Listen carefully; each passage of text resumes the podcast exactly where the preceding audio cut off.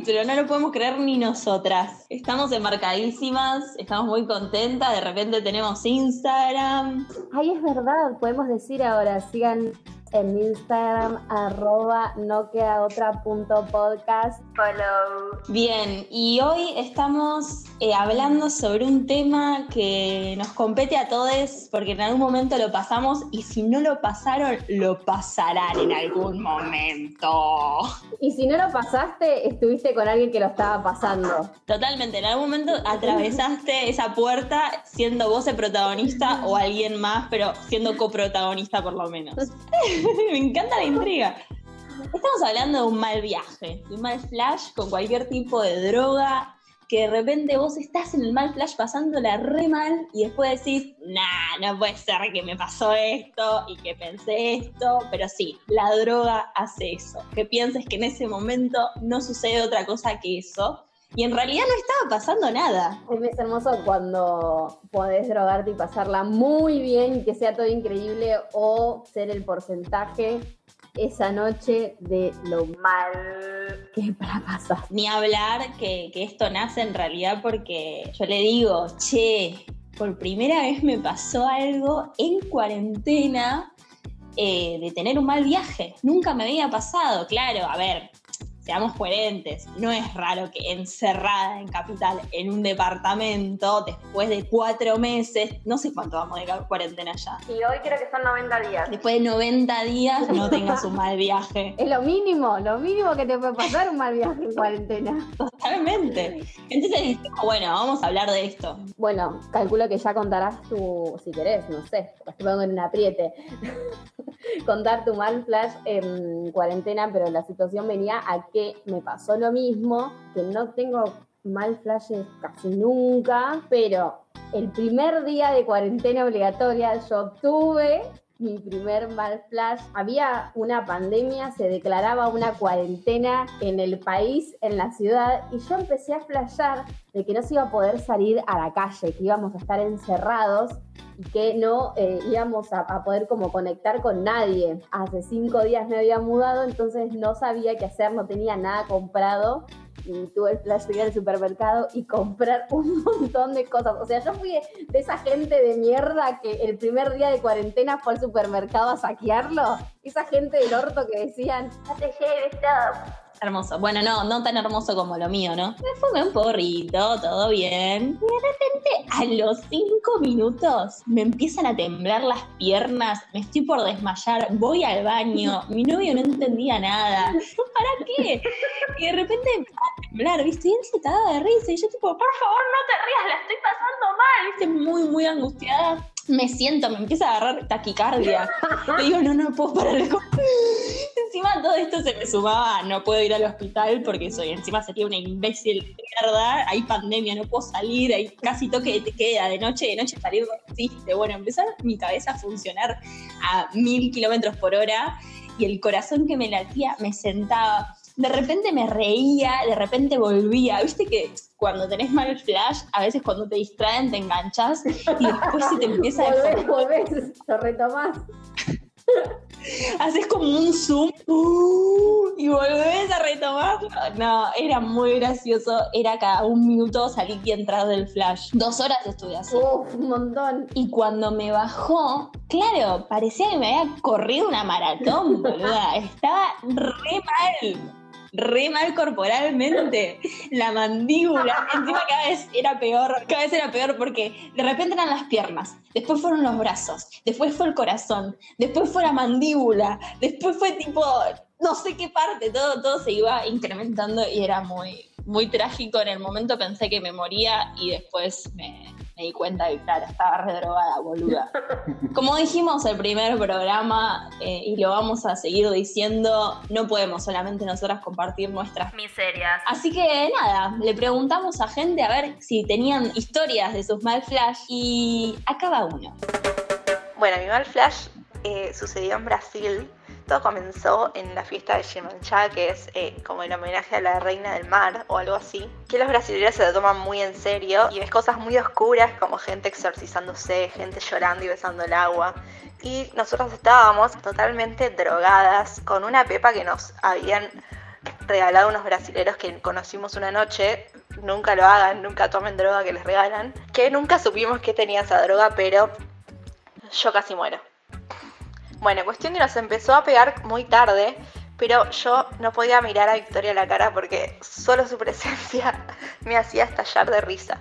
Tipo, no podía parar de reírme volvimos en una camioneta de un desconocido al hostel, flasheando, no sé, Vicky, recuerdo que Vicky miraba el cielo y se reía mucho y se reía como el guasón, era todo súper extraño. Bueno, volvimos con Vicky y no nos podíamos dormir, no nos podíamos dormir, no nos podíamos dormir. Dijimos, vamos al supermercado a comprar algo para comer.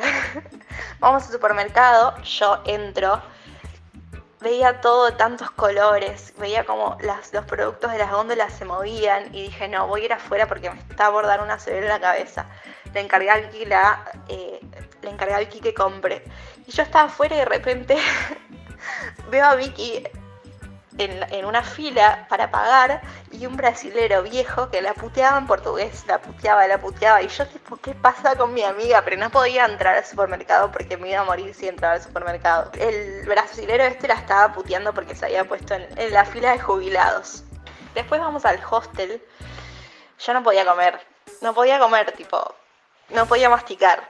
Y ahí ya empecé con el mal flash, absoluto. Nos vamos a la habitación, me intento dormir. Era un hostel que tenía camas de tres pisos. Yo estaba tirada en la cama mirando en posición fetal, mirando al pobre viajero al lado que me miraba como diciendo qué le sucede a esta persona, llorando, me fui a bañar, me bañé cinco veces, vi que miraba casi ángeles, se terminó durmiendo y yo me quedé sola, mal en la vida, me fui al patio a llorar, a llorar, a llorar. De repente llegó una amiga, Martu, que conocimos allá, que me salvó la vida, porque por lo menos hice catarsis con ella. Pero bueno, nada, cuestión que fue el peor flash de mi vida, no me dormí hasta el otro día a las 9 de la noche. Yo además pensaba que me iba a morir, que me iba a dar una CD, que me iba a tener que internar y yo estaba en Brasil, en Salvador de Bahía y tenía el vuelo dentro de dos días. Pero bueno, hoy es una anécdota hermosa cada vez que nos acordamos nos reímos mucho, pero en el momento fue como, nunca más tomaré pepa en mi vida. Ay, amiga, sos la peor del mundo. O sea, es una especie de, de audio contando el mal flash, pero por otro lado, es un audio reclamo furioso de que, chabona, te quedaste mirando casi ángeles. Es que yo no necesitaba mi burbuja, boluda. Necesitaba bajar, amiga, hasta acá.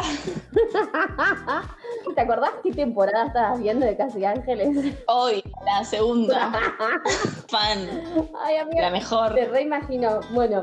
Y además, em, yo estaba con más amigas ese día y recuerdo que no, era una fecha muy, muy movilizadora, porque además están todos muy puestos, muy colocados, muy en una y a vos te pasa que estás como en otra, en otra dimensión, posta, es una noche muy especial, más la noche es puro cachengue, pero estás como algo sucede que, que, que, que, hay otra dimensión, posta, estábamos todas en una, bueno, este es increíble, vamos a ir al segundo testimonio. Habíamos viajado a un pueblo muy lindo que hay en provincia de Buenos Aires que se llama Guaminí, donde yo tengo familia. Estábamos parando en la casa de mi tía abuela, fumando uno que nos habían regalado de esos mega fasos de flores de Ámsterdam. Y yo me recolgué, no me di cuenta y fumé un montón tomando matecito, qué sé yo. Estábamos con mi exnovio y primero me agarró un ataque de risa tremendo.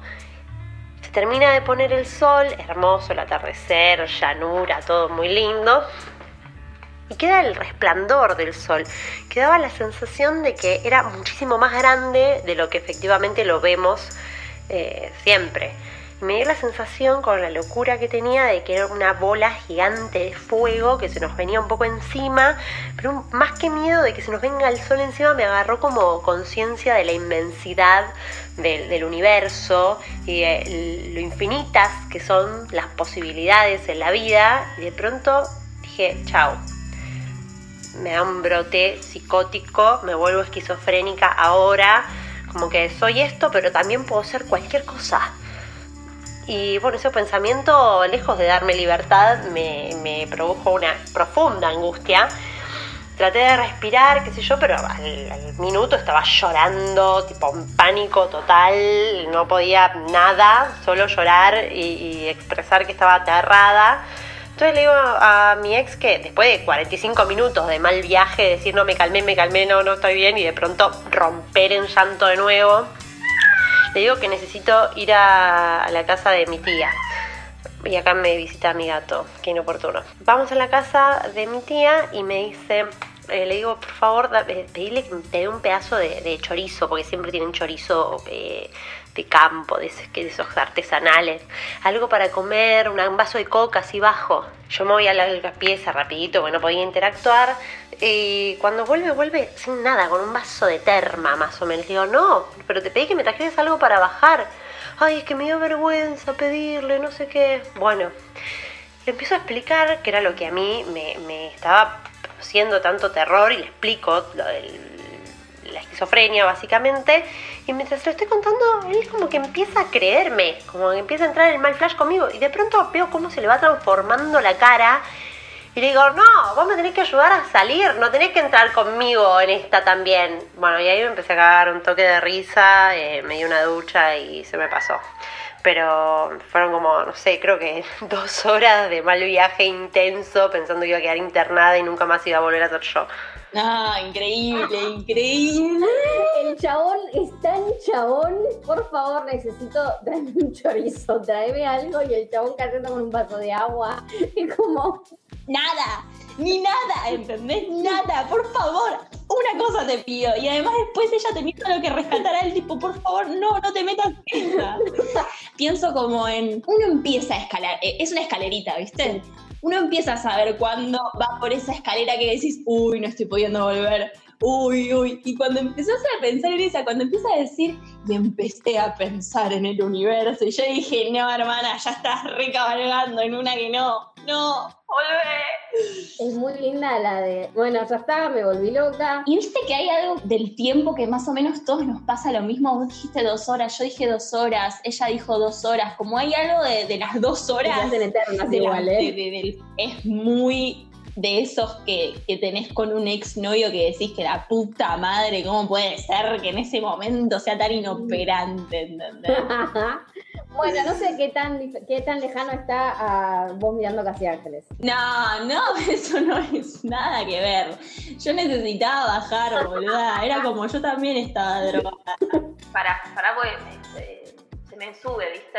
Y tengo que bajar todo el tiempo. Ahí voy. bueno, y nos vamos al tercero porque tenemos más material para compartir.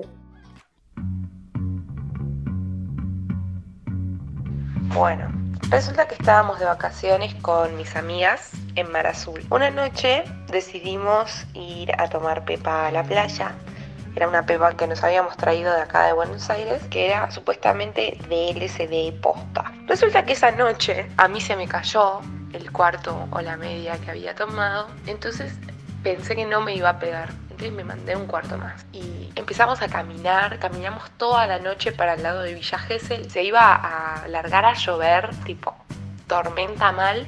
Y del otro lado estaba re estrellado, re lindo, que era donde estábamos nosotras. Pero nosotras llegamos como hasta un punto y sin decirnos nada miramos hacia arriba y dijimos, nos largamos a correr ya, tipo como si nos estuviese persiguiendo una nube. Entonces iba caminando primera, rápido, rápido, así. Y encima se había largado a llover, rayos, todo mal. Yo veía las olas que rompían y yo veía tipo zigzags azul eléctrico. Y me mando así como a un médano y de repente piso en como, sí, en el médano y se prenden todas las luces blancas. Miro a mi amiga que estaba al lado mío y tenía las manos en la cabeza como si fuese, no sé, secuencia de policía. Y yo dije, ay no, nos hicieron un, no sé, una cama, la policía. Yo tenía todo el porro encima me agarró la pálida. Y de repente vuelvo a mirar a mi amiga y se estaba cagando de risa y era porque se habían prendido los zapitos de los jardines de, de, las casas de la playa. Estuve como una hora intentando tipo explicar lo que me había pasado, pero no podía del susto que me pegué. No, es impresionante. Ah, ah. Es impresionante. Ya cuando arranca la situación de me drogué con algo que me regalaron en la calle y pensé que no me iba a pegar y me mandé un poquito más. Termina mal. Algo claro, le estás mandando un mensaje a la muerte. Me mata el, el nivel omnipresente, ¿no? Que tiene la yuta cuando te drogas, está en todos lados, boluda. Me gusta el flash de levantar las manos en la cabeza cual delincuente. Además, si querías caretear algo, no lo lográs para nada poniendo las manos en la nuca. Me encanta. Policía, manos nuca. Exactamente. No hay quórum. No hay nada más que decir. Te juro que no tengo droga, te juro que no. Los zapitos del condominio. Vamos con otro que también eh, acontece en un viaje. Me gusta que el tema de los mal viajes te acontezcan y te pasen en viajes. Así que vamos con el otro. Resulta que estábamos en Bariloche, era una de las últimas noches y era una de las primeras veces que yo fumaba porro.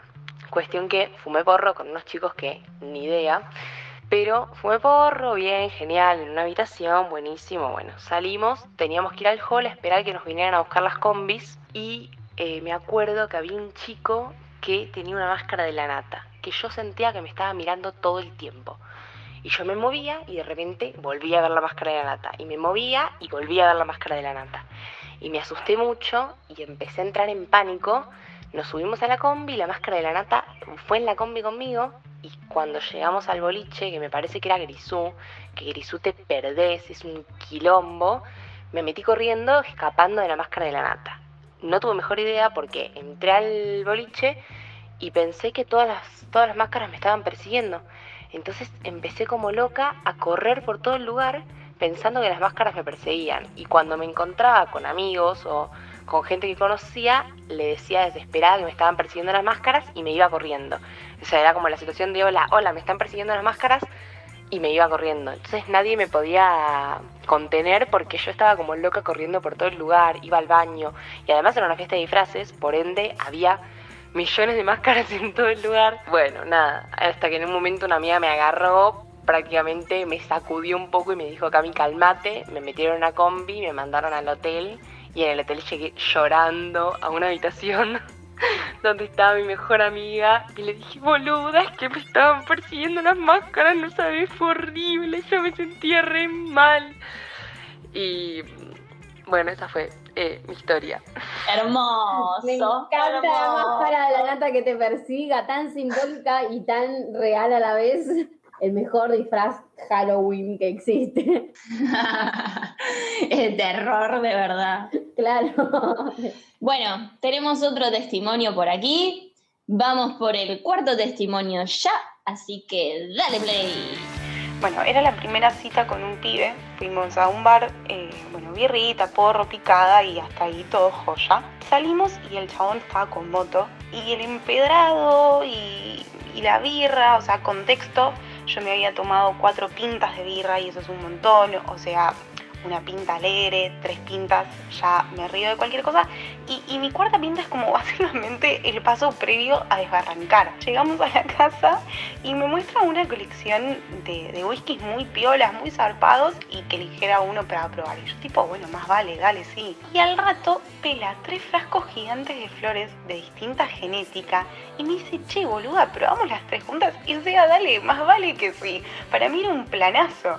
Pero o sea, no solo la fumamos así, sino que el chabón tenía una pipa de agua falopa eh, armada con una botella de plástico y yo jamás había fumado en eso, o sea, y, no me moderé, o sea, en ese momento no, no, no pude. Eh, y bueno, ese fue básicamente eh, mi punto de no retorno de la noche. Todo lo que voy a contar ahora pasó en no más de media hora. Al rato estábamos hablando y, y viste cuando te empezás a ir, a ir de la situación. Y en el intento de autocalmarme, porque todo obviamente estaba pasando en mi cabeza, le pido agua, como si un vasito fuera a solucionar toda la sustancia que tenía en sangre. Y tiro la de ir al balcón, que viste que bueno, el aire como que siempre renueva, verano además, creo que era primavera ya casi entrando al verano. Me empiezo a sentir un toque mejor, pero al rato el flaco me dice, che boludo, ¿estás bien? Y claro, yo ahí caigo en la cuenta que no es que me sentía mejor, o sea, no es que el aire había funcionado y el agua mágicamente también, sino que yo estaba en otro plano, estaba en un viaje cósmico y tenía el flaco hablándome sin parar hace cinco minutos seguidos. Recuerdo que lo miré y le dije, perdón, no puedo hablar ahora. Como pude pilotear la situación, llegué al baño y ahí sí que no me quedó otra vez. Necesité de eso para poder revivir y volver. Salgo y el flaco me dice, che, boluda, ahora no puedo hablar yo, nos estallamos, la mejor, eh, después nos vimos varias veces más. No, tengo muchísimas cosas para decir. Desde el primer momento, cuando este muchacho saca cuatro, cuatro tarros de flores y dice, mezclamos genética. Y ella dice, y dale, el whisky, la genética, la birra, el empedrado. Cuando uno intenta simular el flash, que hace un montón de cosas para simular la situación, y cuando llega la instancia que el otro te dice, che, ¿estás bien? Que a vos se te cae el mundo y decís tipo, oh no, lo descubrió. También otra cosa, cuando ella le dice sinceramente con todo su corazón, le dice, ahora no puedo, es como dejar el mensaje en el contestador. Ay, muy bueno. En cuanto pueda te respondo. Tiró completamente toda la carne al asador. Whisky, flores, birra, moto. Empedrado. Eh, que hace re mal, después de cuatro pintas en moto en empedrado, quebraste ya. Sí, sí, mal. Vamos con el último y no por eso liviano. Con mi hermano Lauta y Martín, un amigo de él, solíamos ir a fumar porro a la terraza de Martín. Después de fumar porros, eh, que estábamos muy locos, bajábamos tres pisos, porque eran tres pisos el edificio, a oscuras por la escalera, y Martín, el amigo de mi hermano, bajaba con unos nunchakus persiguiéndonos por las escaleras gritándonos cosas. Era como que jugábamos a una secuencia de película de terror, y era verdaderamente terrorífico bajar completamente locos las escaleras oscuras con un chabón persiguiéndote con nunchakus, nunchakus que golpeaban las paredes. Eso lo hacíamos siempre que íbamos a la terraza. Resulta que una vez se sumó Diego, un amigo que no fumaba marihuana, y le comentamos que íbamos a fumar y que podíamos hacer este juego, que por qué no fumaba, así se comía el flash. La cosa es que Diego dijo, yo no necesito fumar, ya nací loco, y recuerdo que le repliqué, el dios del porro te va a castigar. Nos reímos, fumamos y proseguimos a hacer el juego. Estaba Martín con los nunchaku, Lauta, Diego y yo. Pero Diego, siendo la primera vez que jugaba, bajó las escaleras delante de nosotros. Bajamos las escaleras eh, tocando la pared para guiarnos porque estaba todo oscura. La pared pasa a ser baranda, se cambia. ¿Y qué pasó? Diego se comió la baranda y empezó a rodar por las escaleras en plena oscuridad. El chabón iba cayendo y iba gritando, ¡ay! ¡Uy! ¡ay! ¡ay! Mi hermano Lauta me dice, prende la luz, Juli, prende la luz. Pero yo tenía un ataque de risa por los ruidos que estaba haciendo Diego que no podía prenderlo. Cuando prendemos la luz, bajamos corriendo y al final de la escalera, ahí estaba Diego, todo doblado, torcido, amarillo, sudando. Lo llevamos a la casa de Martín y el chabón nos dice, no siento el tobillo. Le levantamos el pantalón y tenía el tobillo hinchado, como dos pelotas de tenis. Llamamos a la ambulancia en un ataque de risa. Mientras venía la ambulancia le dimos queso, Coca-Cola, porque le había bajado la presión y no sabíamos si había que darle azúcar o sal. Así que por la duda le dimos los dos. Eh, bueno, cuestiones que vino la ambulancia, pues cayó la mamá, se lo llevaron y Diego pasó su verano con un esguince de tobillo y una luxación de hombro. ¡Ah! No, no. Este me encanta. No puedo creer y entender, porque veníamos de flashes que vos decís, bueno, existencialismo, qué sé yo. Esto es increíble, o sea, que te sometas a jugar a un juego con lunchakus en la oscuridad, re loco, que digas que sí. Me gusta porque el dios del porro existe y es vengativo. Lo subestimás y tú, tomá, te da, te vas a comer un luxamiento de hombro. Le dio Manejar la situación de hacer algo serio, re loco, es increíble. Tipo, llamar a la ambulancia.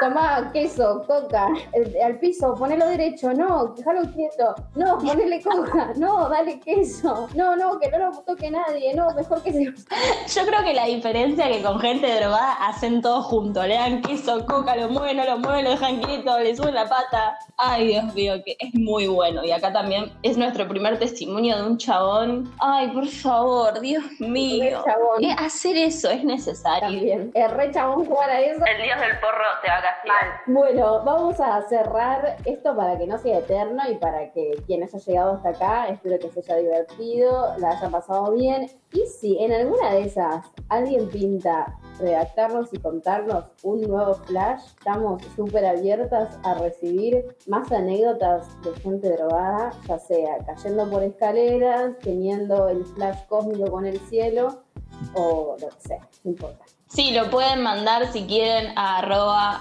no queda otra punto podcast y nosotras lo compartimos. Y para terminar, como siempre, nos va a acompañar nuestra licenciada. En el arte de entregarnos al viaje, naturalmente surgen acontecimientos inesperados, estupefacientes, que además de su efecto terapéutico, tienen efectos secundarios y sensaciones placenteras. Pero cuidado, siempre siendo la capitana del barco, si no, se puede naufragar. Hermoso, amiga. Te amo, Mal. gracias.